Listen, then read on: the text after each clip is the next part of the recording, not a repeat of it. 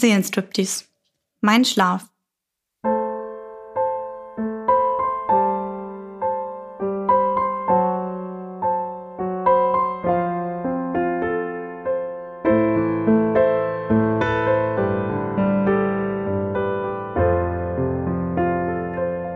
Hallöchen da draußen. Ich würde heute gerne über etwas sprechen, was ich in der letzten Folge schon kurz angeschnitten habe. Ich habe gesagt, dass ich teilweise Albträume hatte. Jedoch ist das nicht alles. In den vergangenen Jahren habe ich immer mal mehr, mal weniger Schlafstörungen gehabt. Derzeit ist es wieder ziemlich extrem. Deswegen wollte ich dir erzählen, wie ich damit umgehe und was vielleicht auch du tun kannst. Schlafen ist etwas so Natürliches, dass wir teilweise gar nicht darüber nachdenken. Irgendwie ist es doch verrückt. Wir sind ungefähr acht Stunden in der Nacht in einem Zustand, in dem wir wirklich nicht viel mitbekommen und wo unser Unterbewusstsein uns manchmal den einen oder anderen Traum beschert. Dann wachen wir wieder auf, Entweder weil das nervige Klingeln des Weckers uns aus dem Schlaf reißt oder weil wir selber aufstehen. Doch Schlafen ist bei mir und wahrscheinlich auch noch bei vielen anderen da draußen manchmal etwas ziemlich Kompliziertes und geht über das einfache Hinlegen und Augen zu machen weit hinaus.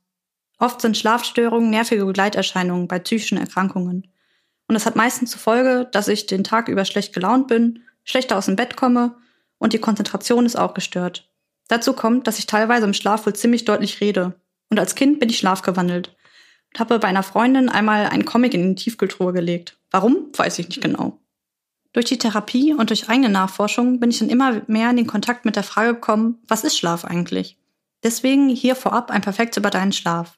Aber doch mal vorweg, ich habe kein studiertes Wissen oder sonst irgendwie geschult. Es ist lediglich das, was ich selber von Psychotherapeuten und Psychiatern und aus eigener Recherche gelernt habe.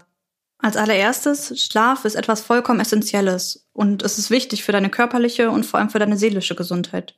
Nicht ohne Grund kann man es auch Schönheitsschlaf nennen. Das Schlafbedürfnis jedes Menschen ist unterschiedlich und teilweise abhängig von Geschlecht, Alter und genetischer Veranlagung. Vermutlich hast du schon mal gehört, dass man zwischen den beiden Vögeln Eule und Lerche unterscheidet. Dabei sind Eulen eher die Menschen, die morgens nicht sonderlich gut aus dem Bett kommen, aber abends dafür produktiver sind. Hingegen sind Lerchen genau das Gegenteil. Sie sind somit morgens aktiver, aber werden auch früher müde. Ich würde mich vollkommen als Eule bezeichnen.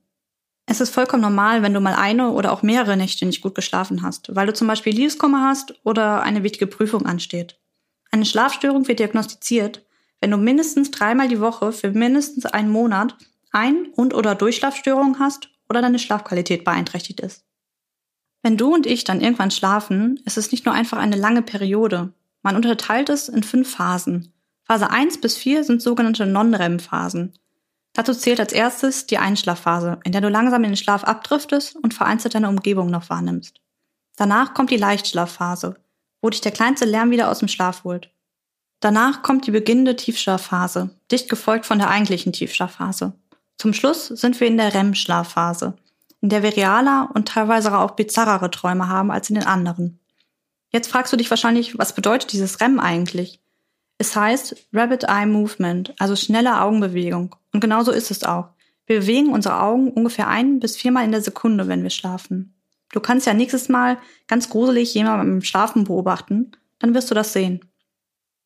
Diese fünf Phasen folgen in der Nacht immer wieder aufeinander und sind circa 90 Minuten lang, wobei die Länge der einzelnen Phasen sich ein wenig verschiebt, je länger wir schlafen. Die REM-Schlafphase nimmt dabei immer an Länge zu. Bei mir ist es momentan so, dass ich extreme Ein- und Durchschlafprobleme habe. Meistens kann ich abends, wenn ich im Bett liege, nicht wirklich zur Ruhe kommen. Vor allem gestern Nacht habe ich wirklich verzweifelt versucht einzuschlafen. Eigentlich werde ich jede Nacht mindestens einmal zwischen fünf und halb sechs Uhr morgens wach. Wie lange ist dabei immer unterschiedlich. Auch merke ich, dass ich momentan total wirre Träume habe. Extrem zusammenhangslos und manchmal irgendwie verstörend. Wodurch ich nachts nicht wirklich das Gefühl habe, dass ich mich erhole weil mein Kopf damit beschäftigt ist, das Geträumte zu verarbeiten.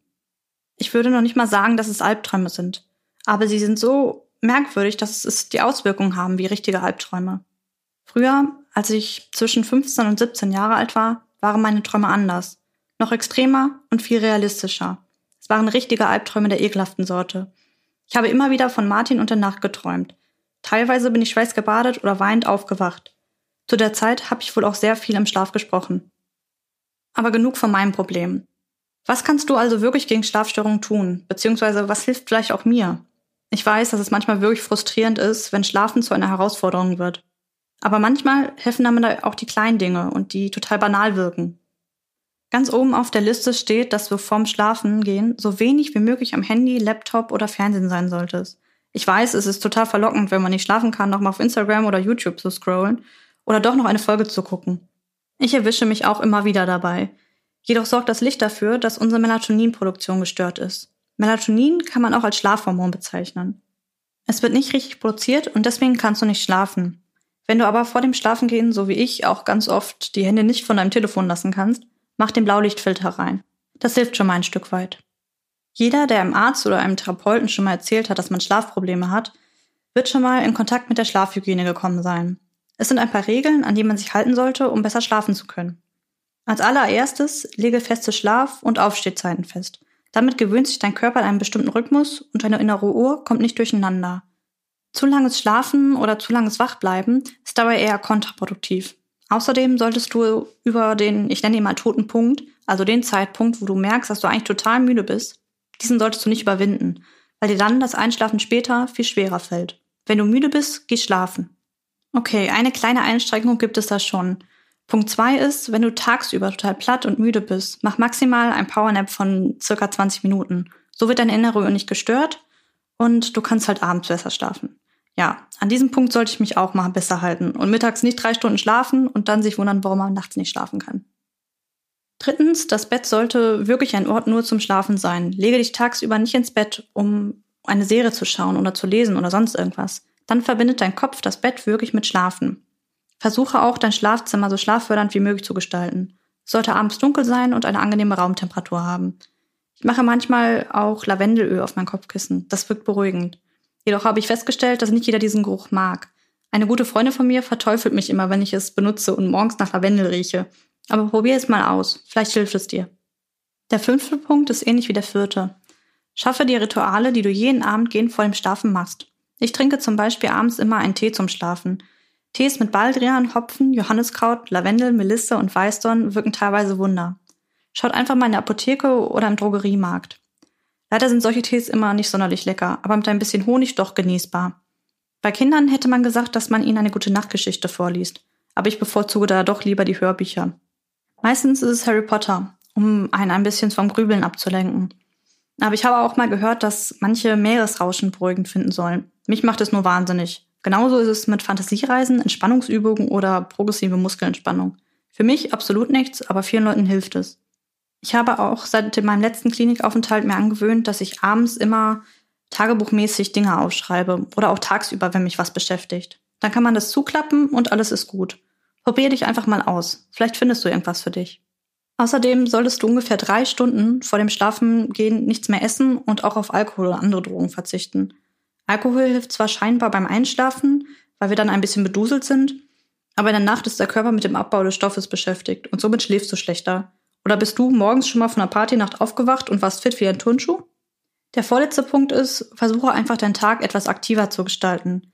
Damit meine ich nicht, dass du drei Stunden Sport machen sollst. Manchmal reicht auch ein kleiner Spaziergang, um deinen Körper einfach ein bisschen zu belasten. Jedoch solltest du das nicht unmittelbar vor dem Schlafengehen machen. Denn dann ist dein Körper in einem, ich sag mal, Aktivmodus. Last but not least möchte ich kurz das Thema Schlafmedikamentation bzw. Beruhigungsmedikamentation ansprechen. Ja, diese Medikamente können beim Einschlafen helfen. Ich nehme momentan auch etwas Einschlafförderndes. Aber eigentlich ist es keine Dauerlösung. Richtige Schlafmedikamente wie Zopiclon können richtig abhängig machen und sind deshalb mit Vorsicht zu genießen. Generell kann man auch durch jedes andere schlaffördernde Mittel eine gewisse Gewohnheit entwickeln.